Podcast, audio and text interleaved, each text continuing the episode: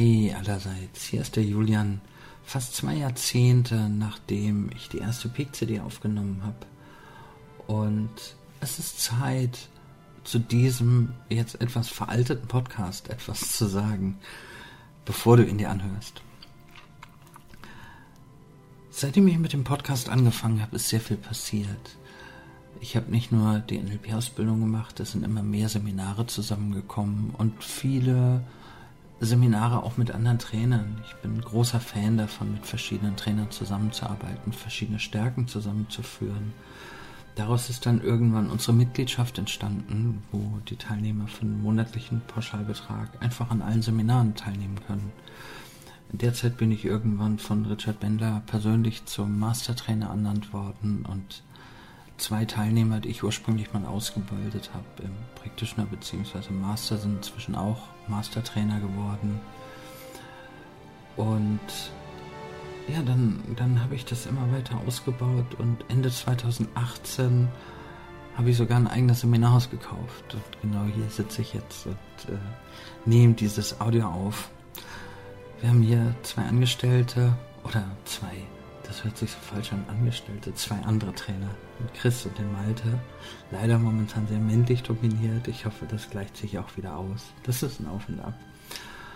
Und unter anderem, und deswegen nehme ich dieses Audio auf, ähm, produzieren wir mit Malte zusammen momentan den Podcast NLP für Fortgeschrittene.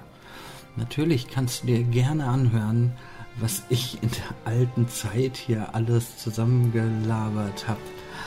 Und da stehe ich auch noch dahinter. Also es ist nichts, was ich, wo ich sage, Mann, damals war ich. Nein, nee, im Gegenteil. Also ich habe natürlich noch viel dazugelernt und viele Sachen würde ich heute anders machen. Und trotzdem stehe ich auch zu meiner Vergangenheit. Du kannst es dir gerne anhören, wenn du ein bisschen schmunzeln willst. Und wenn du Lust hast, ähm, einfach zu gucken, was 20 Jahre später passiert ist möchte ich dir von ganzem Herzen den Podcast NLP für Fortgeschrittene mit Malte empfehlen. Und vielleicht tauche ich hier und da auch mal auf in dem Podcast. Ansonsten, ja, der Grund für diese Nachricht war, dass der alte Podcast, die alten P-Coaching-CDs, heute noch immer am Tag zwischen 6 und 11 Hörer haben. Das ist jetzt nicht wirklich viel, aber hochgerechnet sind es doch schon ein paar. Und ich glaube, da sollte ich kurz einordnen, von wo und von wann der Podcast ist. Die Nachricht wird bei jeder Ausgabe jetzt auch nochmal vorne dran stehen, damit du sie hörst. Deswegen halte ich mich sehr kurz. Wenn du weiter hörst, wünsche ich dir total viel Spaß. Wenn du den anderen Podcast hören willst, wünsche ich dir auch ganz viel Spaß. Und wenn wir uns sonst wie kennen oder kennenlernen, freue ich mich drauf. Bis dann. Tschüss, hier war der Julian.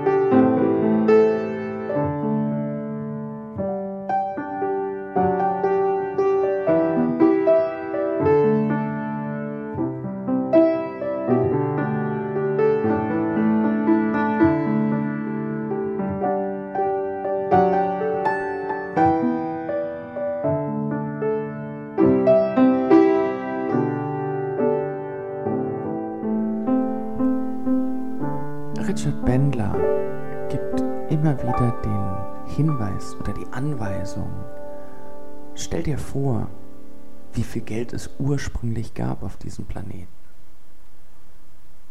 und vergleichst damit, wie viel es davon gibt und wie wichtig es heute geworden ist. Es gab Zeiten, da gab es kein Geld.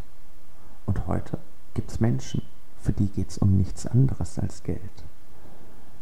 Damit herzlich willkommen zu den NLP-CDs, mit denen ich über das nächste Jahr, über die nächsten zwölf Monate, Monat für Monat, das ganze Modell von NLP Stück für Stück durchgehen will.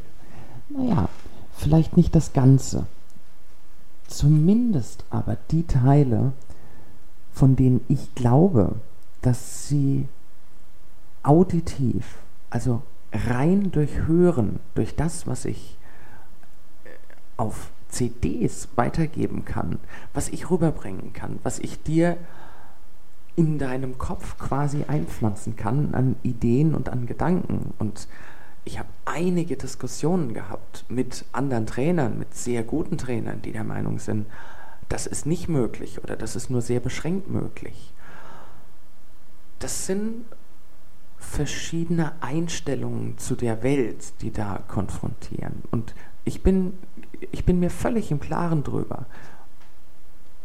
Obwohl ich über die nächsten zwölf Monate das Modell von NLP auf den CDs Stück für Stück durchgehen werde, obwohl das Grundgerüst, an dem ich mich entlanghangeln werde, das einer NLP Practitioner Ausbildung sein wird, werden diese CDs natürlich nie gleichbedeutend sein mit dem, was sie wirklich in einer echten NLP-Ausbildung bekommen werden. Nur, worum geht es mir? Ich bin der Meinung, ich, es, es gibt Teile, die sehr gut per CD vermittelbar sind. Wäre das nicht möglich, äh, würde es insgesamt keinen Sinn machen, dass so viele Trainer auch Seminare auf CD aufzeichnen oder auf Video aufzeichnen und äh, dann verkaufen. Das tun jedoch viele und äh, viele Teilnehmer haben da sehr viel davon. Also gibt es ja doch bestimmte Teile, für die das sehr gut möglich ist. Und in dem Gerüst der NLP-Ausbildung gehe ich Stück für Stück entlang und werde natürlich die Teile, die meiner Meinung nach so installierbar beibringbar sind, in das Verhalten des Hörers integrierbar, die werde ich natürlich betonen, da werde ich tun, was ich kann, damit die richtig rüberkommen. Und die Teile, die einfach nicht gehen, bei denen das einfach keinen Sinn macht, die werde ich überspringen, die werde ich vernachlässigen, so dass am Ende ja eine Art je nach Sichtweise. Mangelhaftes Grundgerüst einer NLP-Ausbildung oder optimaler Nutzungsmöglichkeit, also zu tun, was möglich ist, rüberkommt. Und dazu steht natürlich die Frage an, was ist NLP überhaupt? Als ich angefangen habe, mich mit ähm, wie soll ich es nennen, Kopftechniken, also mit, mit Strategien im Kopf, mit der Art, mir Gedanken zu machen, zu beschäftigen. Und das noch gar nicht auf dem Niveau von NLP, sondern, sondern wirklich diese ganzen einfachen Lebensweisheiten, so diese, diese Sätze wie, wenn du schlechte Laune hast, lächel trotzdem. Weil irgendwo an den Mundwinkeln ist ein Muskel, der gaukelt dem Gehirn vor, hey, der Typ hat gute Laune, schütte ein paar Hormone aus, damit er noch mehr davon kriegt. Und diese Lebensweisheit, dass wenn du anfängst zu lächeln, egal welche Laune du hast, du spätestens nach einer Minute wirklich gute Laune hast. Also solche Geschichten meine ich. Und als ich mich damit beschäftigt habe und, und auch rumprobiert habe, und ausprobieren heißt für mich ja immer, mich voll drauf einlassen. Wenn ich wissen will, ob das funktioniert, meine Mundwinkel einfach nach oben zu ziehen, um gute Laune zu kriegen, dann muss ich daran glauben. Für eine gewisse Weile. Und danach sage ich, okay, das war der Test, hat es funktioniert. Und wenn es funktioniert hat, danach frage ich mich erst, okay, kann das denn reell sein? Nur diese, diese, dieser Streit, also ich finde es immer sehr müßig, wenn Menschen anfangen zu argumentieren, dass etwas nicht funktionieren kann. In den meisten Fällen ist es doch viel einfacher, das auszuprobieren. Und es gibt sehr, sehr viele Sachen, äh, wo Überzeugungen dahinter stehen, dass es nicht funktionieren kann. Dennoch funktioniert es. Und in der Zeit haben mir viele, viele, viele Menschen das Feedback gegeben, wenn ich gesagt habe, mir geht's besser oder mir tut es gut, die Aussage, das bildest du dir nur ein. Und ich denke mir, ja, okay, und? Also, wenn ich mir einbilde, dass es mir gut geht und das nicht unterscheiden kann von der Wirklichkeit, vielleicht ist das ja gar nicht so eine schlechte Strategie. Vielleicht ist die ja sogar ganz gut.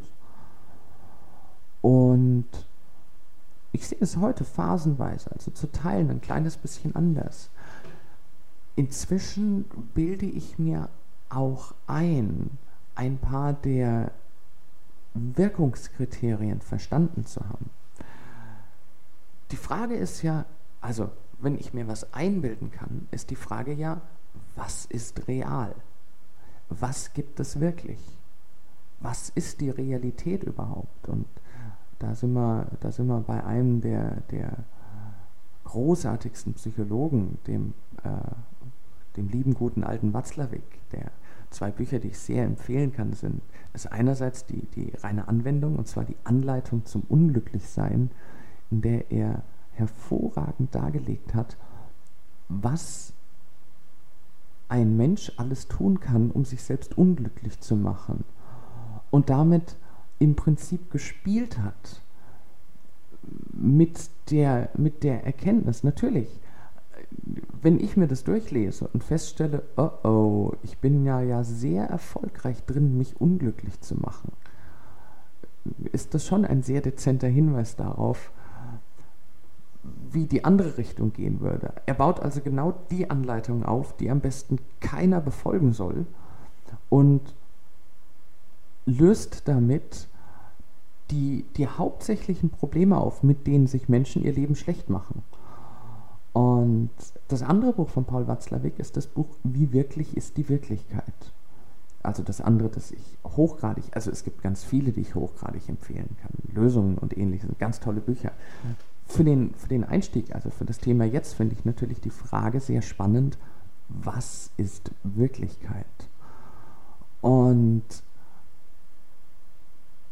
die Frage, was NLP ist, phasenweise ist die sehr, sehr schwer zu beantworten, weil NLP ist nicht einfach ein Kommunikationsmodell.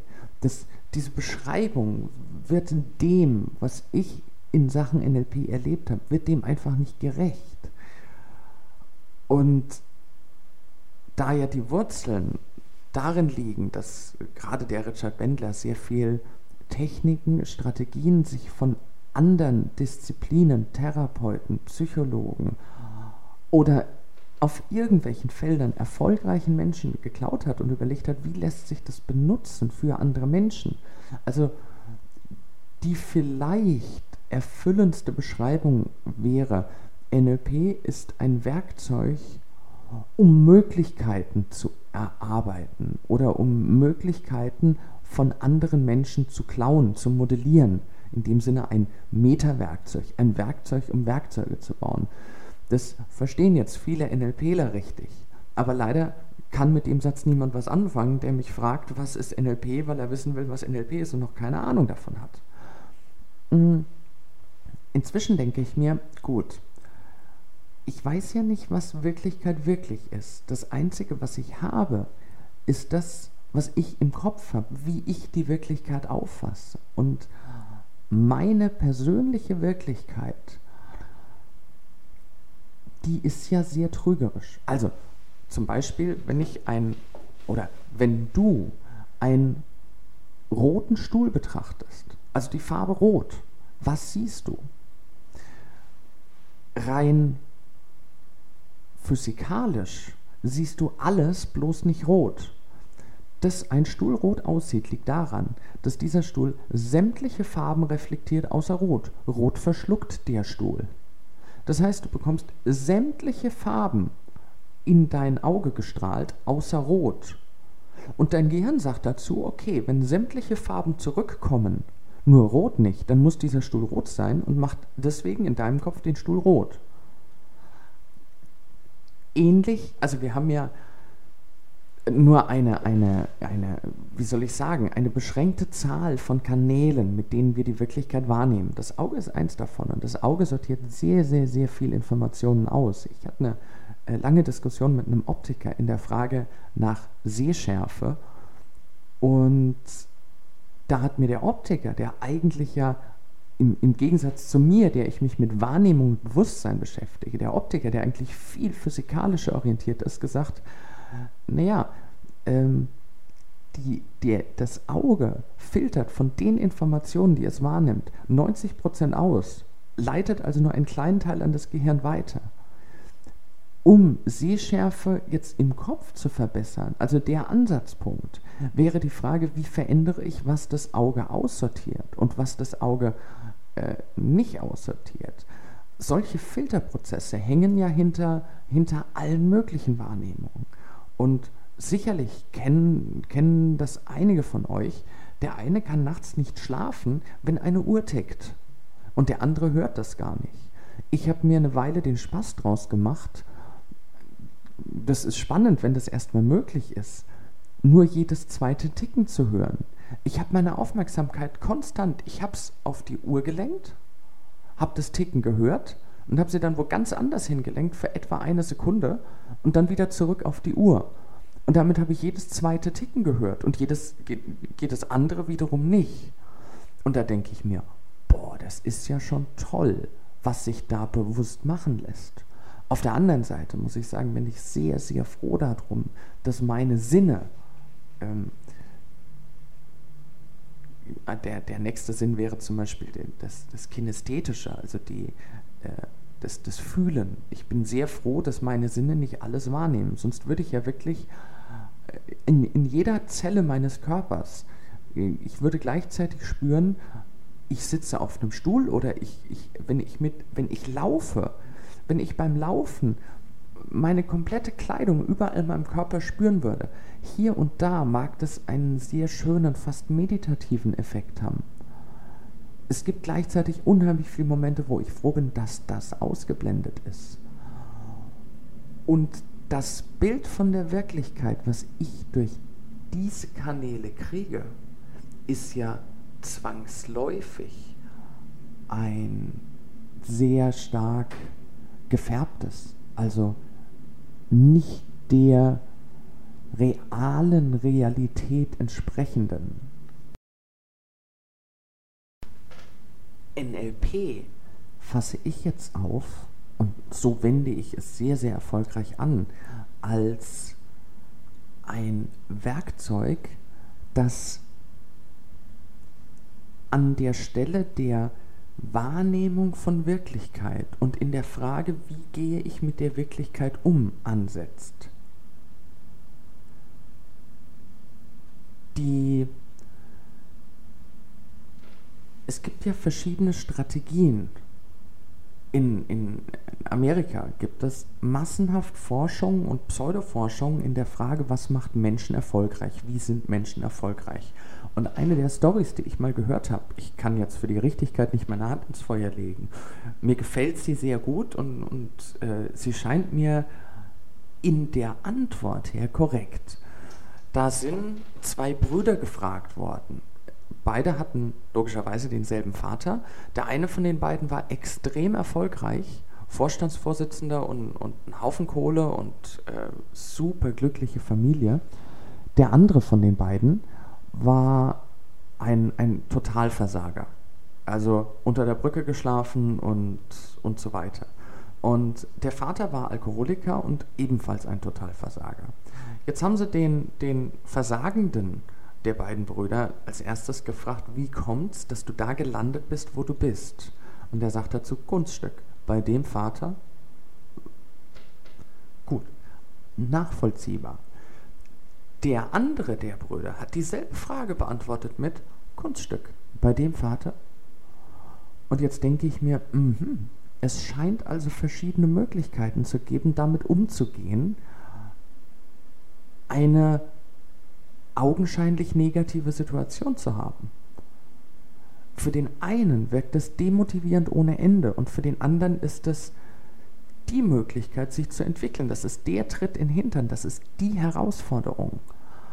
Und da denke ich mir, okay, auch da habe ich wieder keine greifbare Wirklichkeit. Es gibt nicht die, die Methode, die auf jeden Fall immer zu demselben Ergebnis führt.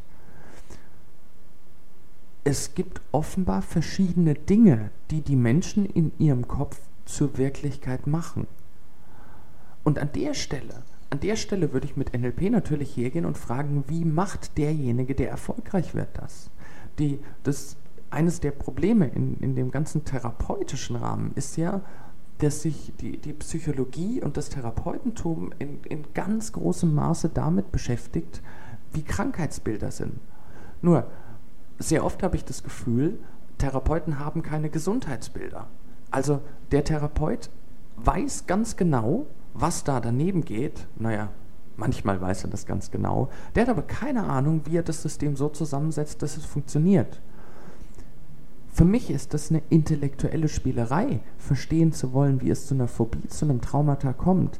Essentiell für das Leben des Menschen, den es betrifft, ist aber doch die Frage, wie kriegt er sein Leben zum Funktionieren? Und nicht, wieso hat er die Krankheit? oder die, dieses Traumata oder diese Phobie.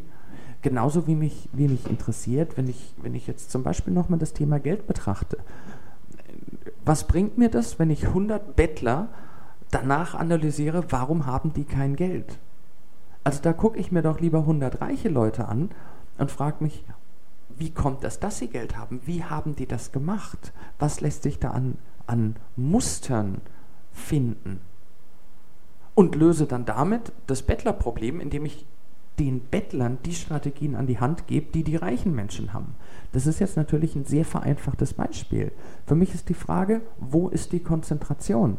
Worauf richtet sich jemand? Richtet sich jemand darauf aus, zu sagen, ich mache mein Leben besser oder darauf, dass er sagt, ich will verstehen, warum es mir so schlecht geht? Ersteres ist eine intellektuelle Übung und viele Menschen haben das mit Sicherheit sehr erfolgreich geschafft.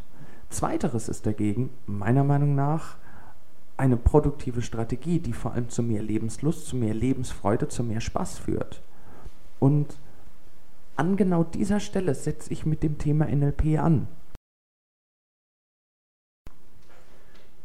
Richard hatte mal einen Klienten mit einem sogenannten Hot Button also ein heißer Knopf, ein, ein, so ein roter Alarmknopf. Und das war ein, ein Klient, der sich nicht wirklich gut beherrschen konnte. Und der äh, Therapeut, bei dem er zuerst in Behandlung war, hat dazu gesagt, ja, äh, Sie haben einen heißen Knopf, einen Hot Button. Wenn da jemand draufdrückt, dann flippen Sie aus. Da können Sie nichts dagegen tun. Und der Richard äh, hat dann gefragt, ja, so wirklich gar nichts. Und der Klient hat gemeint, nein, gar nichts. Der, er war in der völligen Überzeugung, da ist eine Automatik, eine Funktion und die lässt sich nicht unterbrechen. Jetzt ist Richard ein, ein Genie da drin. Das hat er ganz, ganz stark übrigens von Milton H. Erickson auch übernommen. Ein absolutes Genie da drin, Dinge zu utilisieren, Dinge zu benutzen während die Problematik sein kann, dass der, der, äh, der, das, der therapeutisch denkende Mensch, um das mal so zu sagen, sich dann denkt, ja, äh, der Klient ist der Meinung, da lässt sich nichts dagegen tun. Also muss sich dem jetzt erstmal die, die Wirklichkeit insoweit verändern, dass er wieder glaubt, er könnte was dagegen tun. Sagt Herr Richard, cool, da sind Knöpfe und wenn die Knöpfe da sind, sind die nicht mehr veränderbar. Und meint direkt konternd, okay, und äh, was passiert, wenn du auf den blauen Cool-Down-Button nebendran drückst? Und der Klient guckt, was? Da ist ein blauer Knopf? Und der Richard meint, ja klar, guck einfach hin. Siehst du den nicht? Da ist doch ein großer, also direkt rechts neben dem roten ist so ein großer blauer, sieht ganz genauso aus, nur in blauer Farbe. Und der Klient meint, äh, stimmt. Und die, die, also jetzt ist ja schon mal die, die äh, Wirklichkeit anders gesetzt. Richard hat den roten und den blauen Knopf so verbunden, dass es nicht mehr möglich war, nur noch einen Knopf zu drücken. Das bedeutet, jedes Mal, wenn der rote Knopf gedrückt worden ist, ist der blaue gleichzeitig mitgedrückt worden. Jetzt war der Patient in einer, wenn mein roter Knopf gedrückt wird, wird auch mein blauer Knopf gedrückt, äh, mein Hot-Button gleichzeitig mit dem Cool-Down. Das ist natürlich ein ein richtig toller Umgang mit der Wirklichkeit und die Wirklichkeit als solche zu nutzen, um mit nur einer kleinen Veränderung, mit einer Benutzung von dem, was vorher schon da ist, die, die ganze Art und Weise des Lebens, des Erlebens der Welt zu verändern.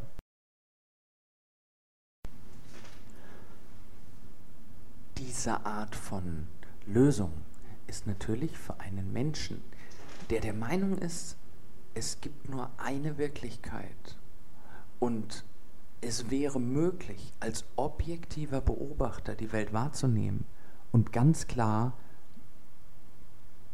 einen Orientierungspunkt zu haben, einen Punkt zu haben, wo ich sagen kann, das ist wirklich. Für den ist das natürlich eine Katastrophe. Da bildet sich jemand irgendwas ein. Es gibt in Wirklichkeit keinen von beiden Knöpfen. In der Wirklichkeit von diesem Menschen war ein Knopf, den es in seiner Wirklichkeit gibt, das große Problem. Und dann ist es natürlich sehr einfach, einen zweiten Knopf dazu zu bauen, der das Problem löst, weil die Fähigkeit, Knöpfe in der Wirklichkeit zu haben, hatte er ja schon. Genau in der Art und Weise ist die strategische Frage, wie gehe ich mit dem um, was ich da habe. Und auch hier gilt, der Retschert ist seit jeher ein Meister gewesen mit Anpassungen von der Wirklichkeit Menschen herauszufordern und, und Menschen in genau der ihrer Wirklichkeit zu begegnen.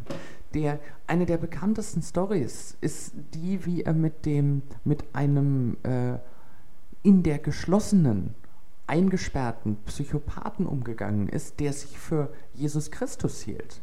Der ist durch die Gegend gerannt und hat gesagt, ich bin Jesus, ich bin Jesus, wie kann ich dir helfen, mein Sohn? Und was macht Richard? Richard geht her. Also erstmal, er, er, er baut ja gerne. Richard kommt ja aus der, wie soll ich es nennen, Rock'n'Roll-Zeit. Äh, er, er, sagt auch immer äh, äh, gerne, uh, in, in, I grew up in the 60s and there you could get LSD in the, pharma, in the pharmacy. Also da konntest du LSD noch in der, in der Apotheke kaufen. Und äh, er hat natürlich mit Sicherheit genügend ausprobiert. Von ihm kommt auch so ein Satz wie, äh, jeder, der sich an die 60er erinnert, war nicht da. Und äh, gerade LSD, also gerade LSD ist ja eine, eine der, der spannenden Geschichten, weil der Körper produziert ja selber eigenes LSD.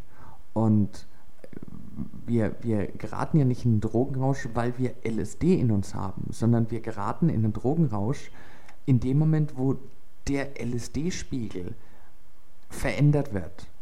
Und äh, die, die, die Menschen, die sich dann also LSD sonst wie zuführen, die, die haben ja, also der Rausch entsteht durch das Zugeführte und von dem Normalmaß abweichende.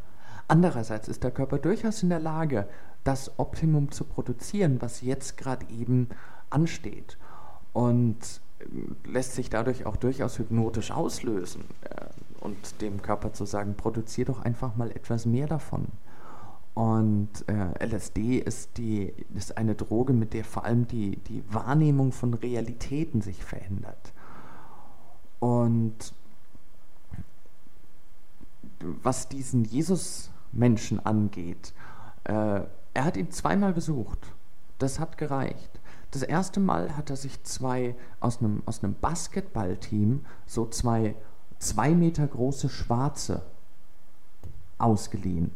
Also so, so richtige Kleiderschränke. Und die hat er in römische Legionärsuniformen gesteckt und ist mit den beiden gekommen. In der Osterwoche. Und äh, ist jetzt nochmal ganz besonders nett auch in der Sprachspielerei, weil äh, Karfreitag, der Tag, an dem Jesus gekreuzigt wurde, laut Bibel, äh, nennt sich im Englischen Good Friday. Und äh, dann ist er also mit den beiden äh, im Schlepptau angekommen und hatte ein Maßband dabei. Äh, er kommt rein und sieht diesen Jesus zum ersten Mal und fängt an, ihn auszumessen. Wie lang sind die Füße, wie lang sind die Arme. Und es war ja schon mal eine Art von Unterbrechung der Normalität. Das war Jesus nicht gewohnt. Und er fragt, worum geht's? What are you going to do? Und jetzt funktioniert dieser Sprachscherz leider nur im Englischen. Richard meint, you're Jesus, you know exactly what I am going to do. Uh, in a few days there will be Good Friday. Good for me, not so good for you. Also, in ein paar Tagen ist Karfreitag und du weißt ganz genau, was da passiert. Und er war also ein bisschen durcheinander. Richard ist wieder gegangen und er hat sich dann wieder, irgendwann hat er das dann halt vergessen, ein paar Stunden später. Und naja, am Karfreitag kommt äh, Richard wieder. Hm, diesmal wieder mit den zwei äh, römischen oder augenscheinlich römischen Soldaten und einem Handwerker und zwei großen Balken. Und daraufhin haben die beiden angefangen, ein Kreuz zusammenzunageln. Nachdem Jesus klar wurde, worum das da ging, hat er ganz, ganz schnell festgestellt, dass es offenbar doch nicht ganz so gut ist, Jesus zu sein und sich überlegt, dass er ganz, ganz schnell wieder gesund wird. Und die, die, also schon da hat Richard den Knackpunkt gefunden, um, um äh, in der Realität des angeblich Verrückten den, den Stolperstein zu finden, dass der lieber doch nicht mehr verrückt sein will. Ja? Richard sagte heute noch, äh, es ist wahnsinnig einfach, gerade mit den Menschen, die sich irgendwelche religiösen Märtyrerfiguren raussuchen. Haha, die sind alle irgendwie umgekommen, wie sie nicht wollen. Und er stellt es eigentlich immer ganz, ganz gerne nach um die da reinzuzwingen. Jetzt verändert sich auf einmal die Struktur. Jesus steht da und sagt, ich bin nicht Jesus, ich bin Karl Müller aus äh, Hintertupfingen und äh, okay, lassen wir das Spiel. Und Richard sitzt da und meint, nee, nee, du warst fünf Jahre hier drin und hast gesagt, du bist Jesus. Nein, nein, nein, ich bin verrückt. Schau, also guck nach. Da die Ärzte haben alle bescheinigt, dass ich verrückt bin, dass ich nicht wirklich Jesus bin. Und Richard sitzt da und meint, nee, nee, du bist Jesus, du hast mir das selber gesagt. Jetzt ist auf einmal der Verrückte in der Notwendigkeit, dem Richard zu beweisen, dass er verrückt ist und in Wirklichkeit nicht der ist, für den er sich hält.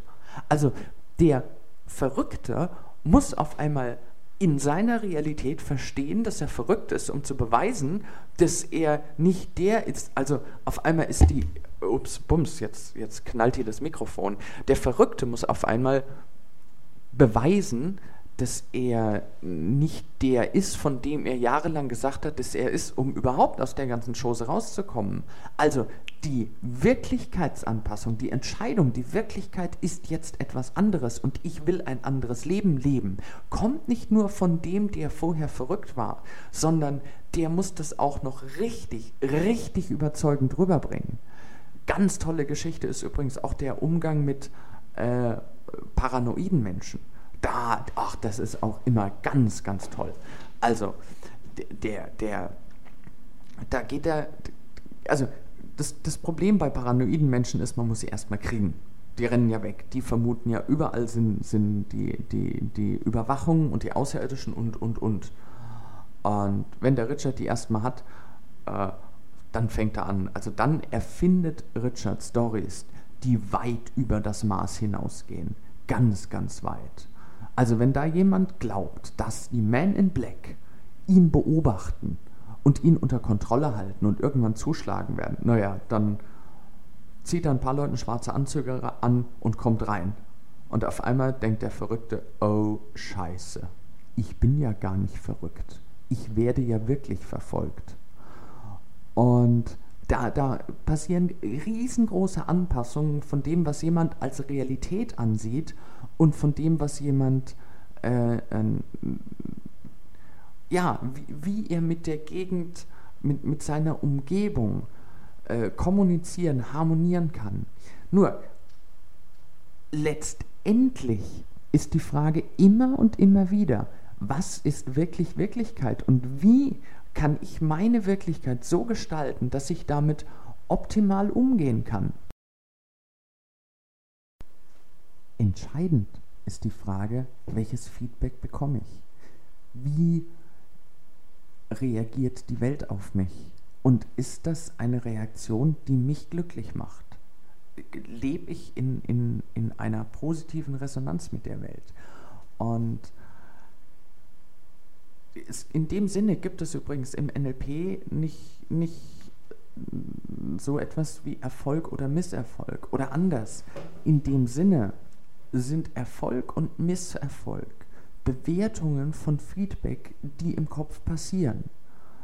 Es gibt diese, diese ganz alte Metapher wieder vom, vom, vom äh, Edison, der äh, irgendwann, also der eine erzählt 999, der andere erzählt 9999, also der nach sehr, sehr vielen Versuchen äh, gefragt wurde, wie fühlt man sich, wenn man so oft Fehlschläge hatte, dabei die Glühbirne zu erfinden. Und Edison sagt dazu, das waren keine Fehl Fehlschläge, das waren sehr erfolgreiche Versuche, die Glühbirne nicht zu erfinden.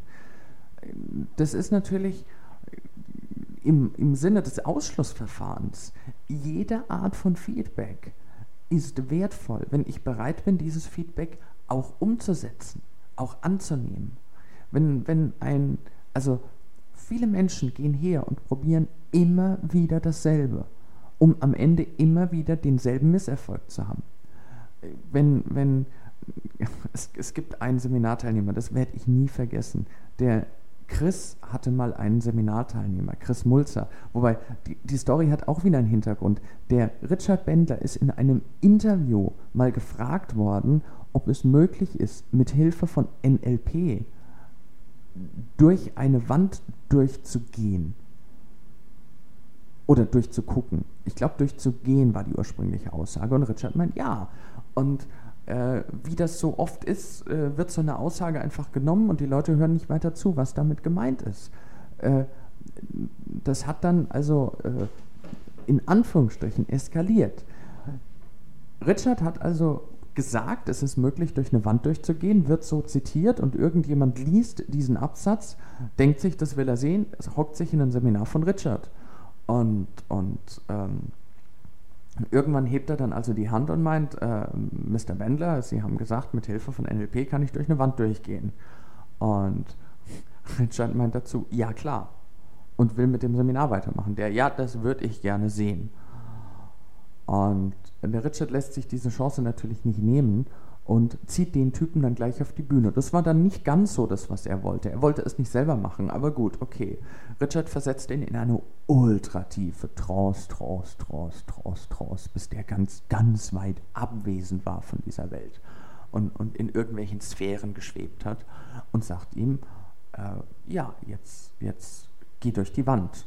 Und der macht einen großen Schritt und baff, knallt voll gegen die Wand. Und Richard meint, aha, die Trance war offenbar nicht tief genug. Und er intern nickt er schon so mit, tief genug, tief genug. Und äh, geht also noch weiter in Tieftrance und macht nochmal einen Schritt gegen die Wand und es macht nochmal bang. Der Typ ist ungefähr fünfmal gegen die Wand gelaufen. Ungefähr fünfmal. Er hat es nicht lernen wollen. Er hat denselben Fehler wieder und wieder und wieder gemacht. Bis der Richard ihn irgendwann mal wieder äh, aufweckt, dass der ein bisschen klar im Kopf ist und dem dez den dezenten Hinweis gibt, schau mal, zwei Meter weiter ist eine Tür. Die Antwort, kann ich mit Hilfe von NLP durch eine Wand durchgehen, war so gemeint, dass mit Hilfe von NLP du clever genug bist, die Augen aufzumachen und zu sehen, da ist eine Tür. NLP dient dazu, Wege zu finden, Möglichkeiten zu finden und nicht immer wieder denselben Scheiß machen, mit dem Kopf gegen die Wand zu knallen und dann sagen, boah, ich muss es nochmal machen, war immer noch nicht erfolgreich. Ich erlebe massenhaft Menschen, die immer wieder und wieder und wieder denselben Fehler machen. Die machen denselben Fehler in einer anderen Art und Weise, aber denselben Fehler. Genauso, guck dir mal Beziehungen an. Ist dir mal aufgefallen, wie viele Menschen eine katastrophale Beziehung haben. Also so eine, wo jeder den Kopf schüttelt und sagt, hey, ihr passt doch überhaupt nicht, es geht doch nicht.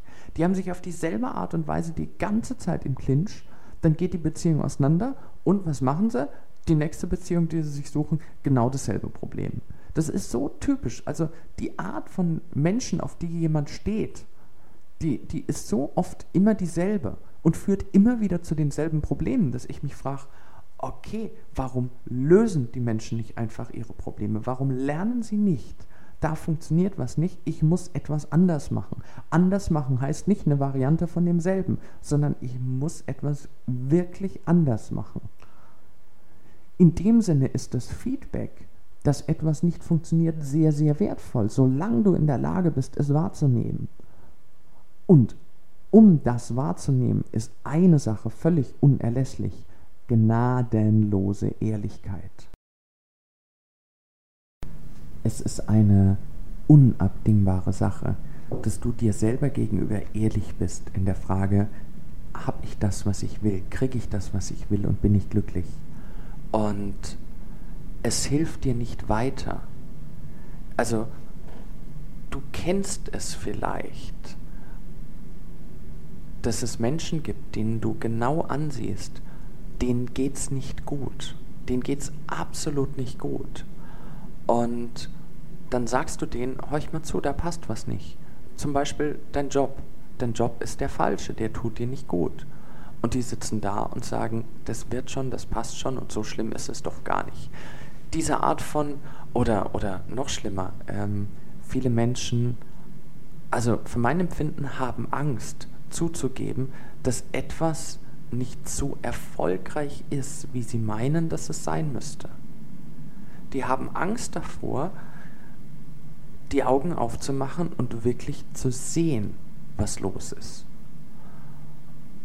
Die, also einerseits ist diese Art von sich selbst belügen, von meiner Erfahrung nach, einer der allergrößten Energiekiller die Anstrengung, die jemand auf sich nimmt, um vorzugaukeln, dass es ihm besser geht, als es tatsächlich ist, nicht nur anderen Menschen vorzugaukeln, sondern vor allem sich selber.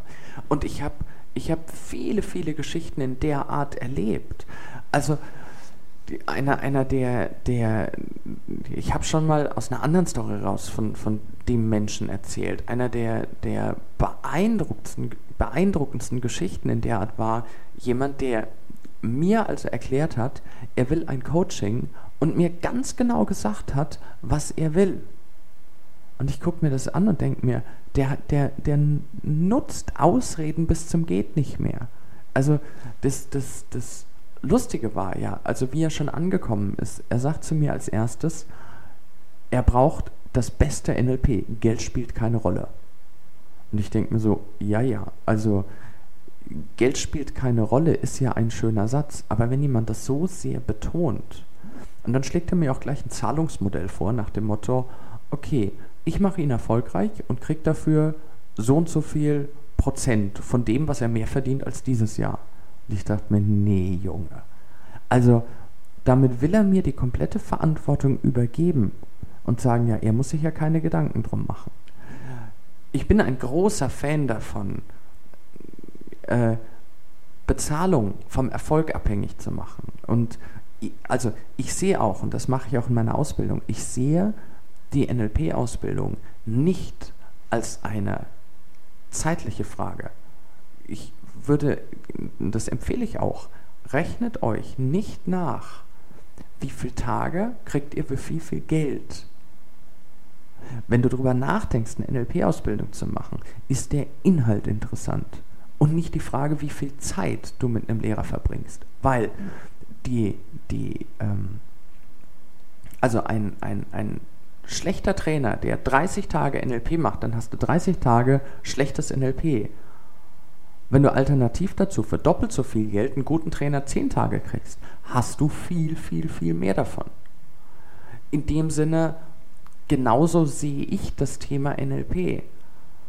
Mir ist es nicht wichtig, habe ich am Ende 10, 12, 14, 18 Tage gemacht. Die äh, aktuelle Ausbildung mache ich 13. Ich bin bei so einer Unglückszahl. 13 Tage. Nur mein Anspruch ist nicht 13 Seminartage gemacht zu haben. Mein Anspruch ist ein also dieses Modell in einem bestimmten Rahmen vermittelt zu haben. Und ja, und noch ein bisschen mehr, weil ich mache ja immer gerne ein bisschen mehr. Und wenn ich einen Teilnehmer habe, wo ich merke, die Zeit reicht mir nicht, naja Gott, dann lade ich den halt das nächste Jahr ein, nochmal zu kommen. Also das ist dann schon, also der Preis, den jemand bezahlt, ist nicht dafür, dass er mich eine bestimmte Zeit hat, sondern dass er für mich ein bestimmtes, also dass er mir für ein, ein bestimmtes Bündel an Techniken, an Möglichkeiten äh, äh, einen bestimmten Geldbetrag bezahlt. Und es liegt in meiner Verantwortung, dieses Maß an Fähigkeiten rüberzubringen. Also da arbeite ich ganz, ganz klar erfolgsorientiert.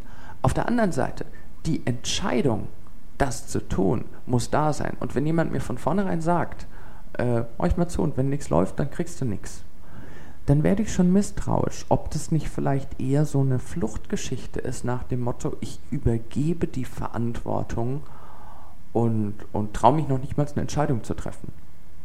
Nicht so wirklich. Und das war einer der Menschen, wo ich den Eindruck hatte, heilige Sch der nutzt wirklich jede Möglichkeit, sich nicht einzugestehen, welch hohes Maß an Problemen er hat. Und das wollte er auch nicht hören. Wenn ich mein Leben verändern will, ist es unbedingt notwendig, dass ich realisiere, wo bin ich.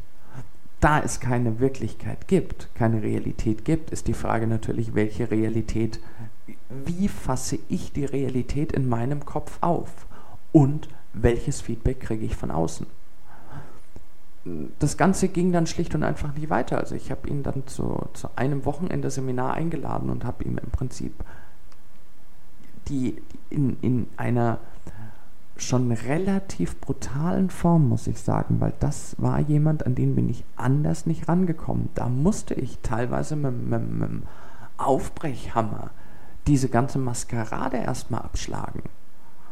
Und das hat ihn dann doch lieber nicht interessiert. Da ist er lieber weggerannt. Die, es, es macht keinen Sinn. Also, wenn ich mir diese vielen Händchenhaltseminare angucke, wo, wo jeder allen Menschen bitteschön sagt: Ach, du bist so toll, du bist so gut und du machst ja alles ganz, ganz toll. Natürlich ist das schön, gutes Feedback zu kriegen. Es ist nur nicht unbedingt hilfreich. Also es ist vor allem dann nicht hilfreich, wenn ich ein gutes Feedback für etwas bekomme, was nicht stimmt. Und mein Anspruch ist, dass ich die Menschen in einen Zustand versetze, in dem sie gutes Feedback verdienen, berechtigtes, richtiges, gut, gutes Feedback kriegen und dieses auch wahrnehmen. Weil die andere Geschichte ist, es hilft nicht viel, wenn jemand, wenn jemand, ähm, das ist zum Beispiel so ein typisches Frauenproblem oder ein, ein sehr häufiges. Frauen stellen sich vor den Spiegel und gucken als erstes zu den Problemzonen. Also wenn ich mich vor den Spiegel stelle, gucke ich als erstes in die Richtung, wo ich mir so richtig gut gefalle. Das ist meine Strategie vor dem Spiegel. Ich gucke mir als erstes in die Augen und denke mir, cool, Junge, du siehst ja richtig gut aus. Frauen gucken sich als erstes am liebsten die Speckröllchen an, so auf Bauchhöhe oder, oder dies oder das oder jenes. Und dann sitzen sie da und haben also ganz, ganz, ganz präsent im Kopf, was ihnen an ihrem Körper nicht gefällt. Es ist unglaublich, es ist einfach unglaublich, was für tolle Frauen regelmäßig sagen, wie schrecklich sie aussehen würden. Und die hören ja auch nicht zu. Also denen kann man fünfmal erzählen, oder zehnmal oder zwanzigmal. Die können aus allen Ecken und Enden das Feedback kriegen, sie sehen toll aus. Wenn sie es nicht hören, wenn sie es nicht annehmen, bringt das auch nicht viel. Und mein Anspruch ist es, wie gesagt, einerseits Menschen in ein Verhalten, in einer Art von Umgang mit der Welt zu bringen, dass sie dieses gute Feedback kriegen. Sei es in Form von Geld. Geld ist ein Feedback. Wenn ich einen anständigen Job mache, kriege ich mehr Geld. Deswegen ist Geld ein Feedback, was ich von der Welt kriege. Und wenn mein Konto leer ist, dann habe ich irgendwas nicht so gemacht, wie ich, wie ich den Anspruch an mich habe, dass es sein muss. Und genauso ist es aber, sei es eine Einladung zu einem Geburtstag bei einem Freund von mir oder dies oder das oder jenes. Gutes Feedback zu kriegen, ist das Ziel. Und in dem Moment, wo ich die Menschen in die in ein, ein Verhalten, in, also wo ich eine Wirklichkeit in deren Kopf möglich gemacht habe, in der sie als Feedback von außen positive Resonanz kriegen und gleichzeitig ähm, diese auch wahrnehmen, dann denke ich, ja, da ist so mein, mein Anspruch. Auf dem Niveau arbeite ich gerne. Das tue ich und da macht es Spaß zu arbeiten.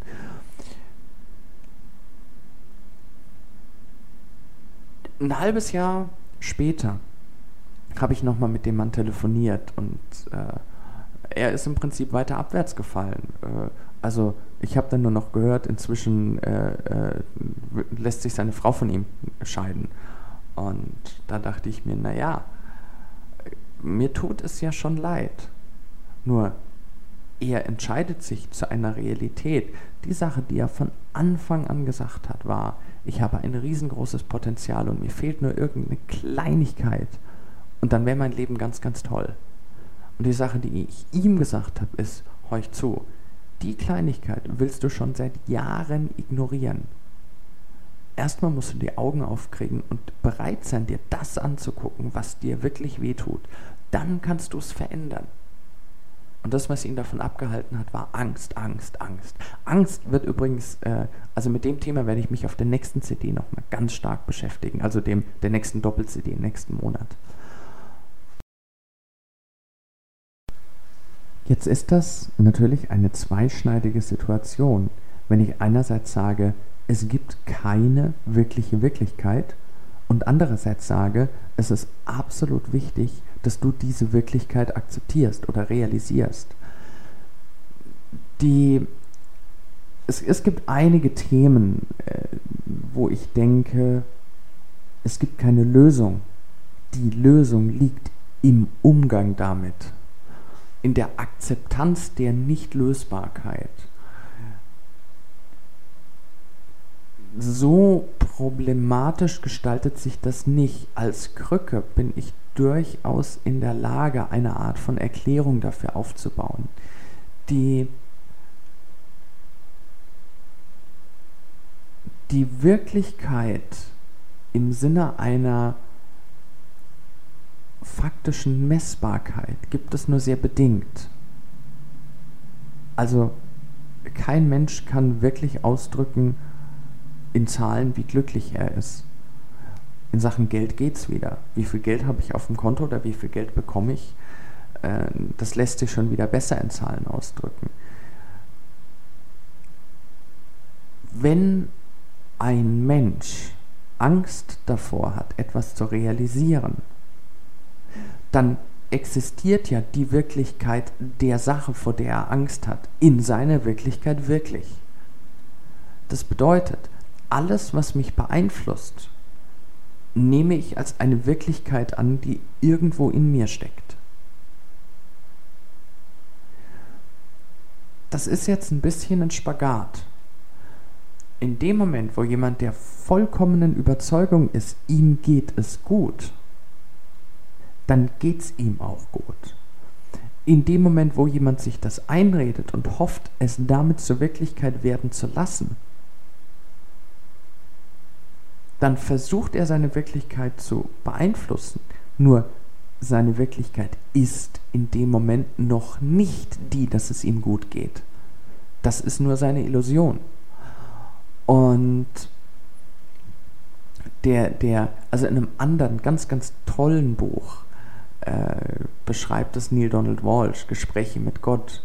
Und äh, wer das nicht gelesen hat, dem kann ich das sehr, sehr, sehr empfehlen der Mark hat es mal bezeichnet als die Bibel für Atheisten. Und die, die es gelesen haben, das geht um, um die äh, Zwiespältigkeit von Bittgebeten. Dass ein, also der Mensch ist schöpferisch tätig. der Gedanke erschafft Dinge. Und wenn ich darum bitte in einem Gebet, dass ich zum Beispiel glücklicher werde, erschaffe ich damit die Realität, dass ich gerade eben nicht glücklich bin.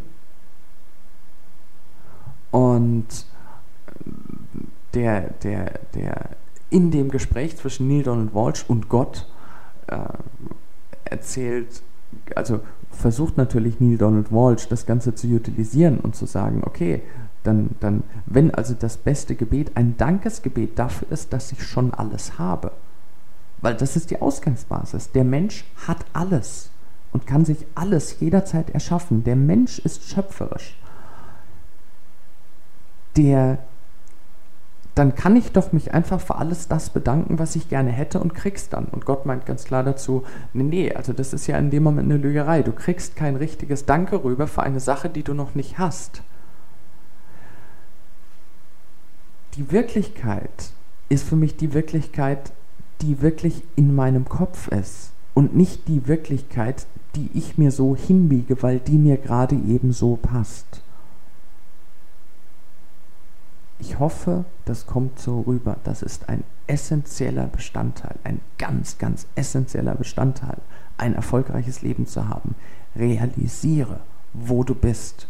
Realisiere, wovon du ausgehst, was in deinem Leben passiert und ob das, was du an Feedback bekommst von der Außenwelt, dem entspricht, was du willst, wie du es willst, wie es dir gut geht. es gibt dann natürlich wieder verschiedene Möglichkeiten, mit dieser Wirklichkeit umzugehen oder mit der Wahrnehmung dessen, was um dich rum passiert oder überhaupt die Dinge wahrzunehmen. Und der Richard lacht sich noch heute kaputt drüber, wie, wie viele Menschen einfach nie zugehört haben, nie richtig zugehört haben. Ähm, da, da gibt es Aussagen wie, ähm, ich, meine Probleme engen mich ein, kommen mir zu nah. Oder ich habe nur noch mein, meine Probleme vor Augen. Und ähm, ich kann nicht darüber hinweg Ich höre schon dies und das und jenes. Und in dem Moment, wo du da die Ohren spitzt, merkst du, da stecken in der Sprache schon Hinweise darauf, wie jemand seine Probleme wahrnimmt. Also wenn jemand sich von seinen Problemen eingeengt fühlt, dann baut er ja ein, ein quasi kinästhetisches Gebilde auf, also ein Gefühlsgebilde, dass seine Probleme ihm sehr nahe kommen. In seiner Realität gibt es also etwas, was ihm sehr nahe ist. Und rein, rein körperlich macht es sehr viel Sinn, ihn dann einfach mal zwei Schritte zurück oder zur Seite gehen zu lassen, um ihn von seinen Problemen wegzubringen. Etwas, dass er den Abstand kriegt. Äh, genauso mit so einer Aussage wie, ich kann nicht darüber hinwegsehen, dass ich hab's ganz groß vor mir. Naja, einfach mit den Händen dazwischen gehen und Abstand schaffen.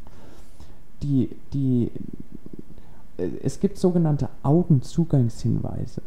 Menschen gucken in bestimmte Richtungen, wenn sie in bestimmten Wahrnehmungskanälen unterwegs sind. Also, äh, die, also mal ganz einfach formuliert, wenn Menschen sich in ihrem Kopf Bilder machen, dann gucken sie üblicherweise nach oben. Rechts oben, links oben gibt es wieder Unterscheidungen, da will ich jetzt noch nicht drauf eingehen. Oben heißt grundsätzlich Bilder. Auf gleicher Höhe rechts und links ist tendenziell innerer Dialog oder Reden oder über eine, eine, eine Art von ähm, Gespräch, Wort, Klang. Und mit dem Blick nach unten ist eher kinästhetisch, also Gefühl. Wenn ich dich zum Beispiel frage, hm, wie viele Fenster hast du in deinem Wohnzimmer? Und du darüber nachdenkst, gehen deine Augen wahrscheinlich kurz nach oben. Und wenn ich dich frage, kannst du dich noch an einen der Lieblingssätze einer deiner Lehrer in der Schule erinnern? dann gehen die Augen vielleicht kurz nach oben, um ein Bild zu holen, wie sah denn der Lehrer aus.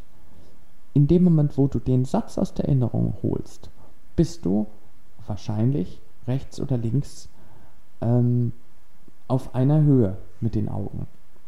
Und du kannst das Experiment mal andersrum machen. Du kannst mal einfach mit den Augen nach unten gucken und versuchen, wie leicht oder schwer es dir fällt, während du nach unten guckst, dir Bilder zu machen. Überleg dir einfach, während du nach unten guckst, wie sahen früher deine Klassenkameraden aus oder oder äh, geh einfach in der Erinnerung durch. Bestimmte Bilder, vielleicht irgendeine Fernsehserie, die du irgendwann mal geguckt hast. Und bleib mit den Augen unten. Das ist gar nicht so leicht. Da, da gibt es direkte Verbindungen zwischen dem Auge und dem Gehirn, die ähm, das Auge muss in einer be bestimmten Position sein, um die, die entsprechende Wahrnehmung so zu ermöglichen. Und in dem Moment drücken sich die Wahrnehmungskanäle, also dieses, dieses, ich sag's jetzt mal komplett, visuell für, für ähm, das Sehen, auditiv für Hören, kinästhetisch für Fühlen, olfaktorisch ist äh, Riechen mit der Nase und gustatorisch ist Geschmack auf der Zunge. Wobei die letzten beiden nur sehr eher kleiner präsentiert werden. Die, die hauptsächliche Wahrnehmung passiert bei den meisten Menschen, nicht bei allem. Ein, ein Koch oder ein, ein äh, Parfümhersteller hat natürlich an anderen Stellen ganz, ganz große Gewichtungen. Bei den meisten Menschen sind aber die drei Hauptkanäle visuell, auditiv und kinästhetisch. Und diese Kanäle drücken sich, also die sind nicht nur die Kanäle, mit denen ich Wirklichkeit wahrnehme, sondern über diese Kanäle wird auch ausgedrückt, was mache ich in meinem Kopf mit der Realität, wie gehe ich damit um und wo ist mein, mein hauptsächliches Bezugssystem. Das kann sich natürlich von Thema zu Thema verändern und es gibt durchaus ähm, Situationen, wo, wo, also sind wir doch jetzt wieder mal bei dem Thema Feedback. Wenn du in einem Konzert sitzt, glaubst du, es ist sinnvoll, extrem kinästhetisch wahrzunehmen. Dann nimmst du wahr, wie du auf dem Stuhl sitzt, wie sich die Luft anfühlt, lauter solche Geschichten.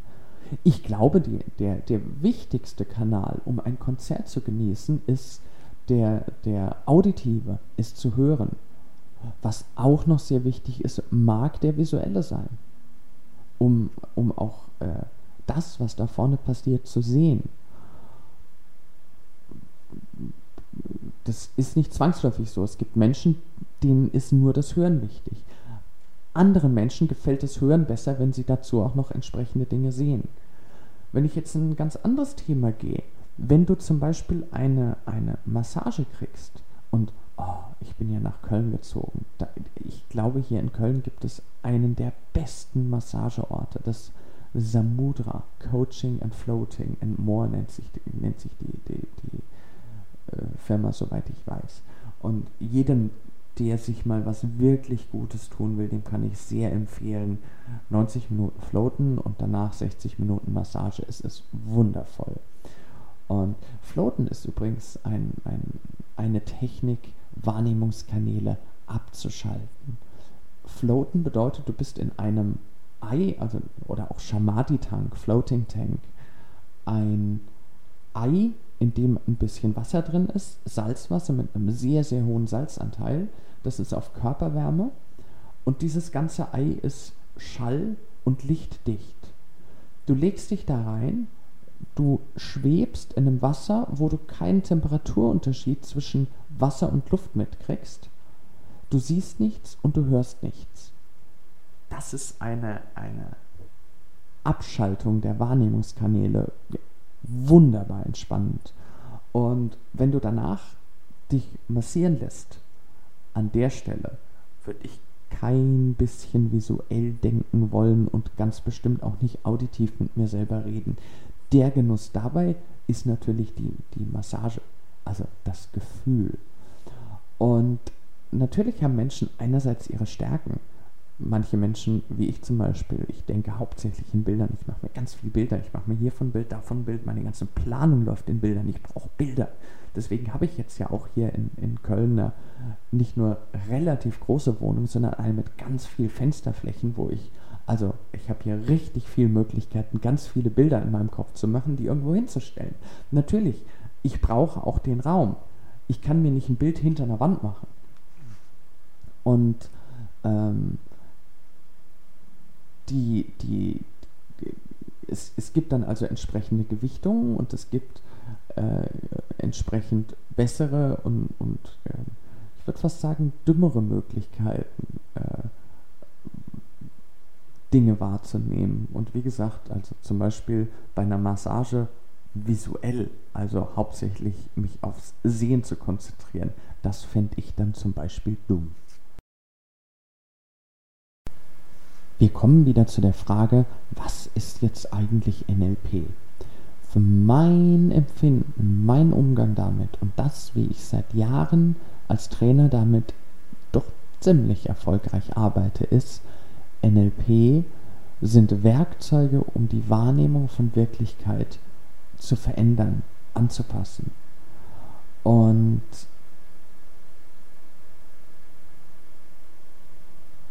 die Strategien, also das mit der Massage wäre ein sehr einfaches, aber sehr praktikables Beispiel.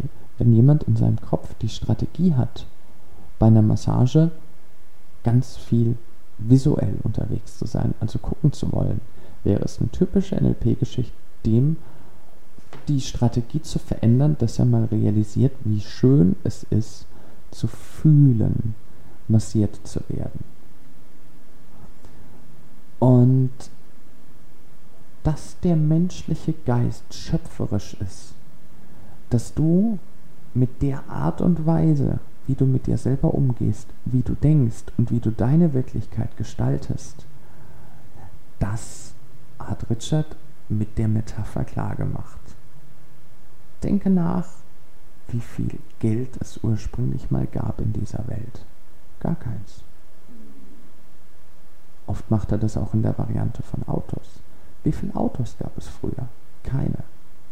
Guck dir an, wie viele von diesen Drecksviechern jetzt über die Erde fahren und die Luft verpesten. Ganz, ganz viele. Tausende, Millionen. Und wie viele Milliarden von Dollars und Euros und ähnliches. All das sind Dinge, die es einmal nicht gegeben hat. Heute gibt es viel davon. Woher kommen sie? Wie hat das angefangen? Das hat angefangen mit einer Idee, einem Gedanken. Irgendein Mensch hat darüber nachgedacht. Und dann sind es mehr und mehr geworden. Und auf einmal realisiert sich diese Idee.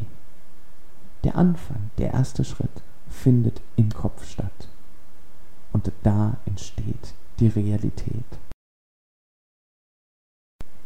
auf dieser und auf den nächsten elf Doppel-CDs ist es mein Ziel, meine Entscheidung, meine Verpflichtung, dir so viele Mittel und Wege, wie mir irgendwie möglich ist, zu geben, dass du deine Realität verändern, anpassen und dein Leben in den größtmöglichen Dimensionen verbessern, verstärken, verfeinern kannst. Das mag nicht immer unbedingt ein leichter Weg sein. Zumindest kann es sein, dass er am Anfang bedrohlich oder schwierig aussieht. Letztendlich wird es der effektivste, erfolgreichste. Das hat sich immer und immer wieder bestätigt. Die nächsten beiden Doppel-CDs handeln von einer NLP-Technik namens Fast Phobia Cure. Meiner und nicht nur meiner Meinung nach eine der allerwichtigsten Techniken im NLP. Das beschäftigt sich damit, also die Fast Phobia Cure ist eine Art und Weise, Phobien aufzulösen. Nur, was ist eine Phobie? Eine Phobie ist eine übersteigerte Angst.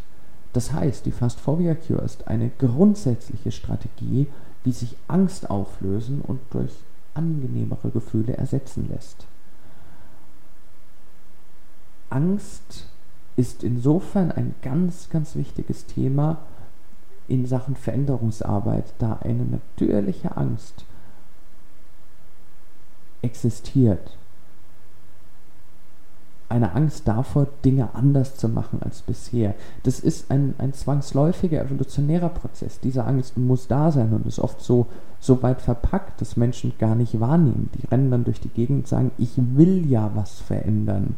Und dann haben wir so Geschichten wie, ich will was verändern, deswegen laufe ich einmal von rechts gegen die Wand, einmal von links. Aber meine Strategie so zu verändern, die Augen aufzumachen, die Tür zu sehen, das wäre ja eine wirkliche Veränderung.